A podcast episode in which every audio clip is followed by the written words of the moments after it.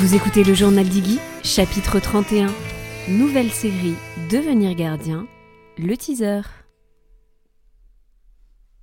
Bonjour et bienvenue dans le podcast Équin qui raconte le quotidien en tant que propriétaire de chevaux. À chaque rendez-vous, je partage avec vous et le plus d'objectivité possible mon aventure avec ma jument Iggy. Que vous soyez simple cavalier ou récent propriétaire, vous trouverez dans ce podcast de l'inspiration, des pistes de réflexion, des témoignages, des idées mais aussi des outils pour vous permettre à votre tour de passer à l'action pour construire votre histoire rêvée aux côtés des chevaux. Que ce soit en solo ou avec mes invités, je pose ici tout haut les questions que tout le monde se pose tout bas. Je vous embarque donc avec moi dans la suite de mon aventure. C'est parti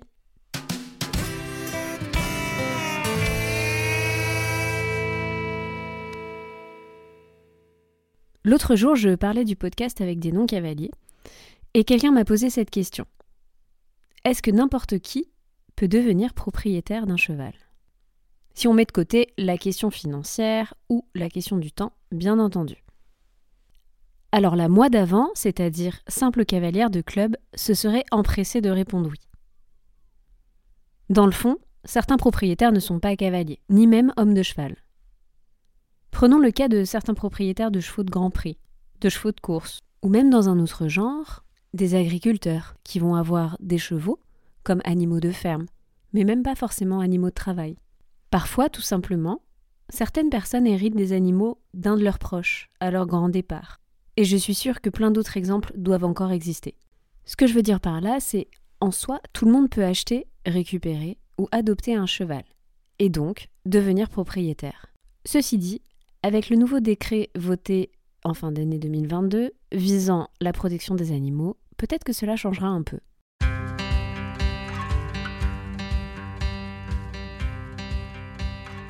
Hmm, cette intro commence à être un peu longue, donc reprenons. Et si la bonne question à se poser était la suivante Pourquoi souhaite-t-on devenir propriétaire? Comme je le dis souvent, dans le fond, on peut monter à cheval sans avoir le sien. Alors qu'est-ce qui fait que l'on bascule? Qu'est-ce qui fait que certains veulent plus? La passion? Pas sûr. Honnêtement, j'ai vu très peu de cavaliers de club qui se tapent 7 galops sans être passionnés. Pourtant, certains ne franchiront peut-être jamais le cap d'être propriétaire. Alors, que recherche-t-on à ce moment précis? Ce moment où on bascule, ce moment où l'on s'imagine soi étant propriétaire d'un cheval.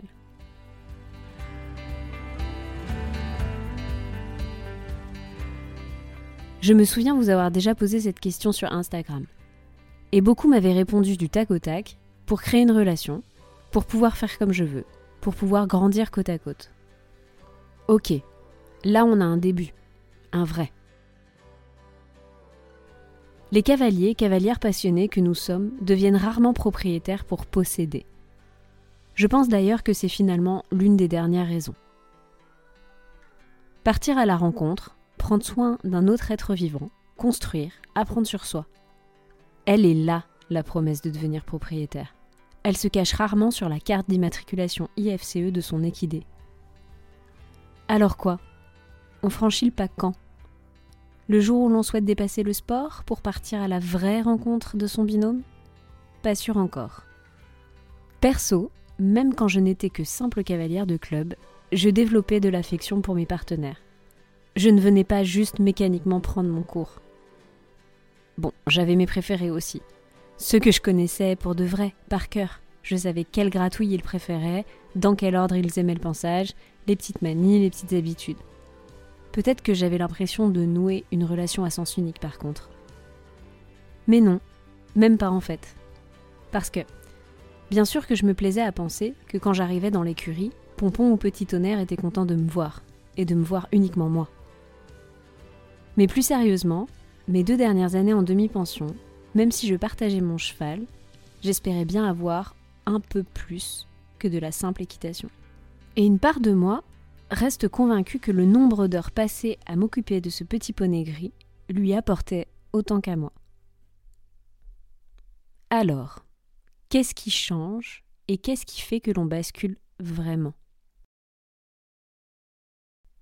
Et si le jour où l'on est prêt à devenir propriétaire est en partie lié au fait que l'on accepte une responsabilité nouvelle? Et si la différence se joue précisément là-dessus? Accepter de changer son quotidien pour y intégrer un nouveau mode de vie, du temps, mais surtout de l'espace mental pour des prises de décision importantes, parce que cela a du sens, parce que l'on a envie de changer de dimension.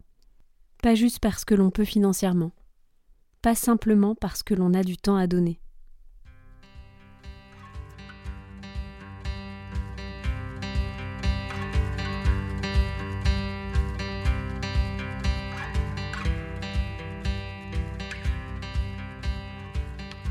Et voilà, bienvenue dans cette nouvelle série qui va forcer un peu à l'introspection. Mais pas que. J'ai décidé de démarrer par les bases et de vous reproposer 5 épisodes sur cette thématique du gardien. Parce que, bonne nouvelle, si on recherche la relation, la souplesse, la disponibilité, mais que l'on n'est pas sûr d'accepter la responsabilité, il existe bien des formules pour nous permettre d'y accéder. Entre TP, DP, pension complète, confiage, le choix est large. Pas besoin d'être propriétaire pour devenir gardien. Pas besoin de craquer son livret A pour trouver son compagnon de challenge. Il y a plusieurs façons de le faire, et il n'y en a pas une meilleure que l'autre. Tout dépend de soi.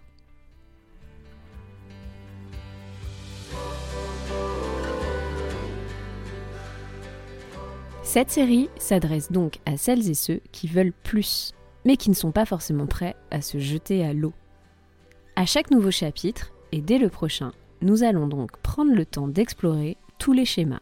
Et croyez-moi, on va tout décortiquer. Parce que chaque schéma a sa formule, son cadre, son contrat, son prix aussi. Parce que toutes ces possibilités peuvent répondre à une ou plusieurs de vos envies, mais que chacune a des contreparties. Dans cette série, je vais également recevoir une invitée qui va parler sans tabou de pourquoi elle n'est pas propriétaire et en quoi ça ne l'empêche absolument pas en parallèle d'entretenir une relation unique avec sa jument, ni d'accomplir ses challenges sportifs. Son histoire, c'est un des meilleurs exemples pour démontrer que rien n'est figé et tous les scénarios existent. Pour finir, et parce que ça fait longtemps que je n'avais pas reproposé des outils gratuits et pratiques, dans chaque épisode de cette nouvelle série, vous trouverez un bonus à télécharger. Je vous donne donc rendez-vous dès la semaine prochaine avec le tout premier épisode, chapitre 32, Cheval en demi-pension, le secret pour démarrer. C'est déjà la fin de ce teaser.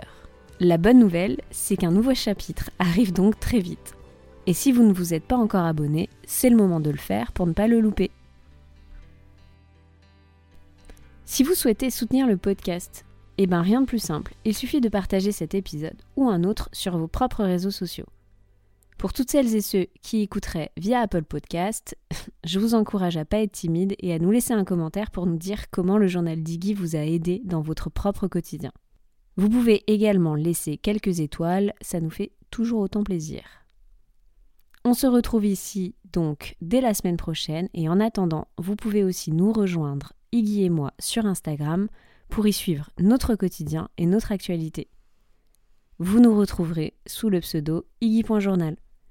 Merci de votre écoute et à bientôt